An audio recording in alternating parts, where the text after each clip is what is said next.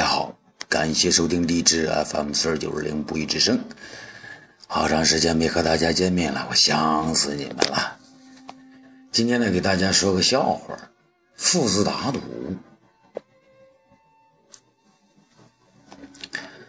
儿子对父亲说呢，现在社会呢都是以衣帽取人。父亲不信，然后呢，父子就打赌。父子，那父亲呢就穿着破旧衣服进入酒楼，可是无无人理睬。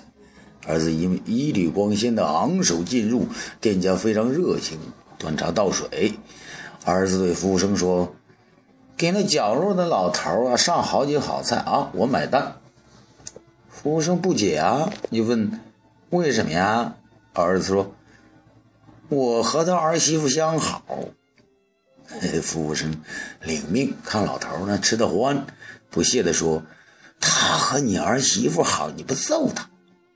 老头笑了：“他和我儿媳妇好才几年呢？我跟他妈好了几十年了。”服务生当场晕倒。